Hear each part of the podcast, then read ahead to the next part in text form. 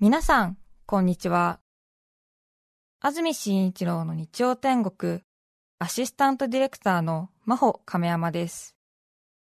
日天のラジオクラウド、今日は713回目です。日曜朝10時からの本放送と合わせて、ぜひお楽しみください。それでは、9月19日放送分、安住紳一郎の日曜天国。今日はメッセージコーナーをお聞きください。さて長くなりました。今日のメッセージテーマはこちらです。おじいちゃんおばあちゃんの愉快な話。明日が敬老の日ですね。おじいちゃんおばあちゃんの話。横浜市泉区のクラペンギンさん。41歳女性の方。ありがとうございます。ありがとうございます。おじいちゃんおばあちゃんの愉快な話。福島に暮らす祖母おばあちゃんが足を痛めてから歩けなくなったと聞きお見舞いを兼ねて家族で会いに行ったら、はい。自室からゴロンゴロンと柔道の寝技のように転がってきて 今のこたつの定位置に起き上がりこぼしのようにつき我々に家族にお茶を入れてくれた光景が忘れられません。これはねきっとおばあちゃんもう慣れてるからそういうことができるんだろうね足が痛くて歩けない。だから家では起き上がりこぼしみたいにこう立ち上がらずにねゴロンゴロンゴロンゴロンとこうね左に3回転縦に2回転で右に2回転みたいな 定位置みたいなね。うん。あのなんか立体パズルみたいななんかこうね展開図みたいにこう右に2つ展開してサイコロみたいにこうゴロンゴロンゴロンゴロンゴロン。ゴロンゴロンゴロンゴロンゴロンゴロンってでそうすると今の定位置にジャストでこうつくんでしょ？面白いね。最高です。うん最高だよね。ちょっといつもと道順変えるとなんか右向いて座っちゃったりとかね。左向いて座っちゃったり。あ間違ったって後ろ向いて座っちゃったりして。違うんだ違うんだ。でだからちょっとね、うん。女性。うん、2つ手前のマスぐらいからちょっとなんか右折右折右折右折繰り返して戻ってくるみたいな。面白いね。面白い。おばあちゃん。いいね。面白いいいよね。微でも確かにねうん。自分の家って慣れてくるとね本当に上手にねね、うん。何でもできちゃうよね。何でもできますよね。電気つけずにね、えー3歩まっすぐ進んで2歩で、うん、みたいな。お茶みたいなのね。そうそうそうありますあります。そうう。ん。そう3歩歩いて左手を少し動かすとコロコロがつかめるみたいな。そういうのあるね。あのゴミ取りのコロコロね。はいはい。とかティッシュペーパーとかね。テープですね。テープねコロコロテープか、品川区のプーちゃん女性の方ありがとうございます。ありがとうございます。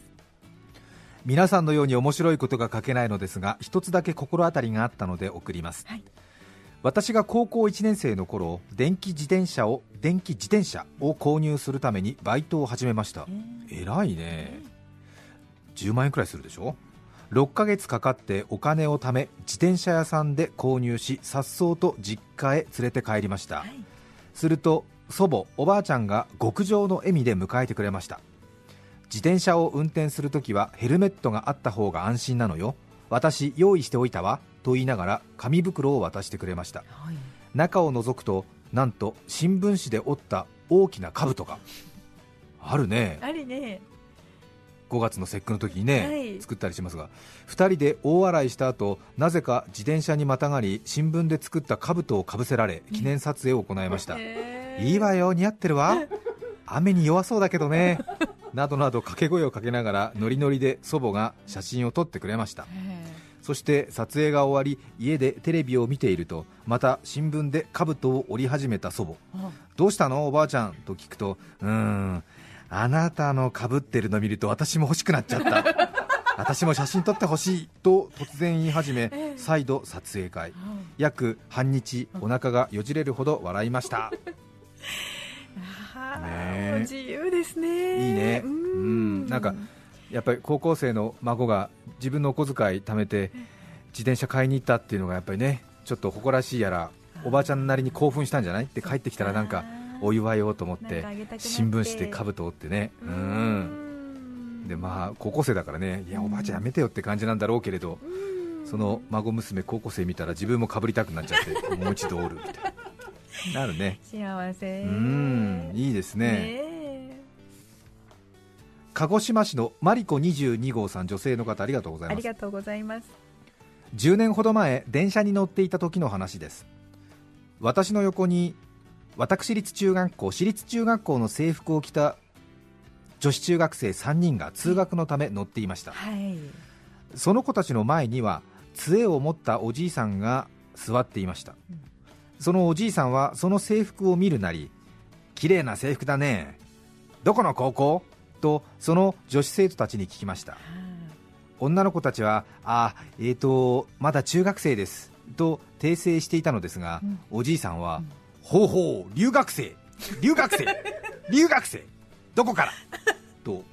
また女の子たちはいえ中学です中学ですと訂正をしていましたが、え。今度は中国。中国。中国。中国か。らこれまた関心関心と中学生を留学生中学を中国と聞き間違いえその子たちは中国からの留学生になってしまいました。その後自分の学生時代の話をし始めたおじいさんとすっかり訂正するのを諦めた中学生たち。もう中国からの留学生という設定でその後もおじいさんの話に付き合っていたようです。えテレビで見るようなすれ違いコントって本当に起こるんだなと実感した出来事でした、うん、そうね。訂正する気力もなくなっちゃったんだね多分ね。でもそれでいいやっていうね。うん。それはねありますね そういうことはね。ううん。んそううねん。中学。中国。ほうほうって言われて練馬区のポポポポポーンさん女性の方ありがとうごあざいます。りがとうございます。夫の祖父が生前お墓を建て替え孫一同に披露した時の話です。はい。墓石の名字の部首にあたる部分が本来土でなければいけないところ武士の死になっていたそうです。横棒がねうん。上が長いか下が長いかの違いですね周辺にある先祖代々のお墓の漢字は正しいのにえ祖父のお墓だけ間違っていることに気づいた孫一同はおじいちゃんおじいちゃん名字の漢字間違ってるじゃないと言うとうーんそううーんそうなの。でもいい値引きしてくれたから と一言。あんなに名字の部首を間違えて書くなよと厳しく幼少から言っていた祖父なのにそれでいいのかと思ったそうです。夫の祖父母は今そのお墓に眠っていらっしゃいます。ええね。ええきっとねええ墓石屋さん負けてくれたんでね。あすいません。ね。ね手違いで。手違いで。えね。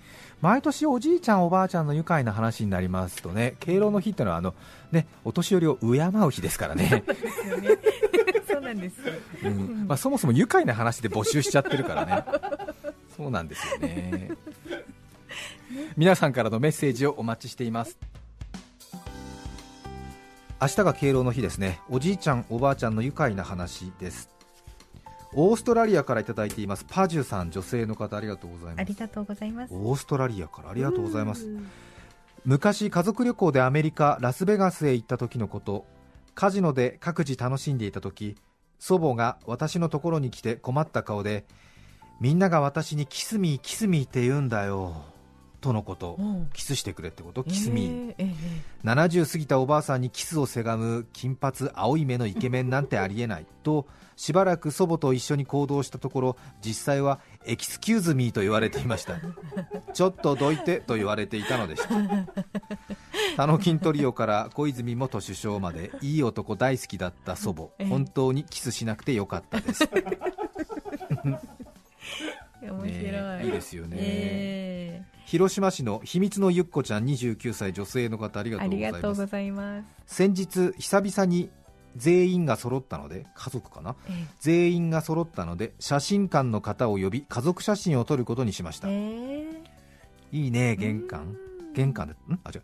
自室で支度をして撮影場所の玄関に出たところねみんながそれぞれ選んだ一丁羅の黒ジャケットやツイードのワンピースを着ていたのですがなんと祖母はエメラルドグリーンの上着を着て部屋から出てきました。えばあちゃんこれじゃ新内閣の女性議員だよ と笑いながら言うとええ。いやばあちゃんはこれ家にするからとブラックジョークを飛ばすので着替えずそのまま写真を撮りましたはい全員笑っているいい写真に仕上がりましたがエメラルドグリーンの上着の祖母が遺影にならぬよう長生きしてほしいものです。ああそうですね、華やかな色を着るのいいですよねお年を召してから。そうですね、うん。また家のねうん玄関で撮る家族写真いいじゃないですか。本当にそうですね。わざわざプロの方を呼んで。そうですね。最近は簡単にね写真撮れることができますけども、たまにねそうやってちょっとね、えーうん、写真誌カメラマンの方に写真館とかで撮ってもらうのもいいですよね。ね。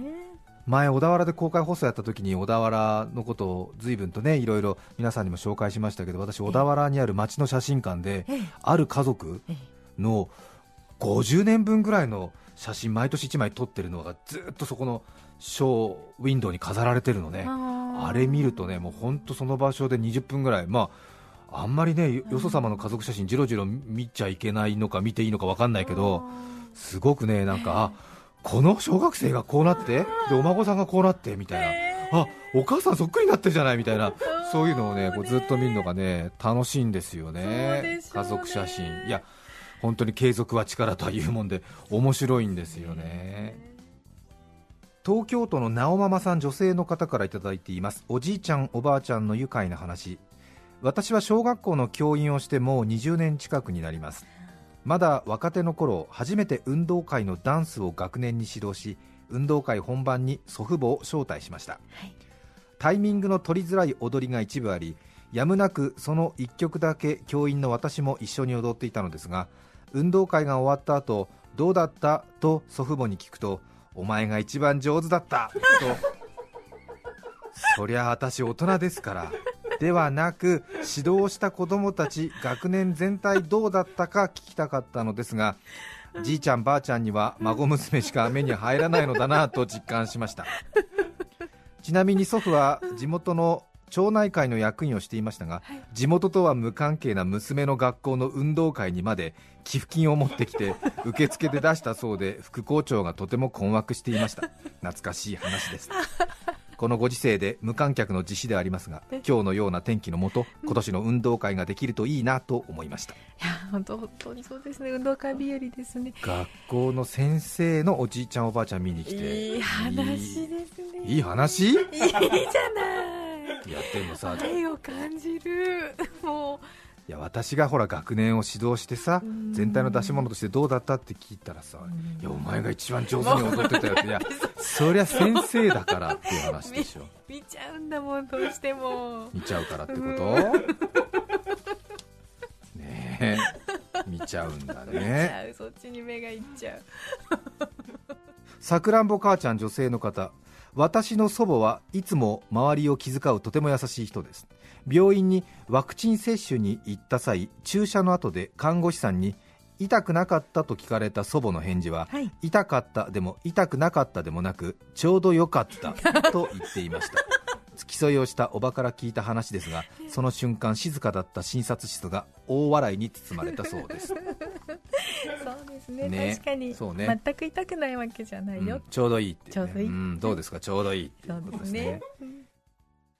9月19日放送分安住紳一郎の日曜天国。それでは今日はこの辺で失礼します。安住紳一郎の日曜天国。明日は敬老の日お年寄りは国の宝です。亀の甲より年の甲年の甲より DJ 甲。お聞きの放送は 905954TBS ラジオです。さて来週9月26日の安住紳一郎の日曜天国は特別番組放送のためお休みです。再来週10月3日のメッセージテーマは買い物の話。ゲストは世界の王室を研究している君塚直隆さんです。それでは来週も日曜朝10時 TBS ラジオでお会いしましょう。さようなら。安住紳一郎の TBS ラジオクラウド。これはあくまで試供品皆まで語れぬラジオクラウド。ぜひ本放送を聞きなされ954905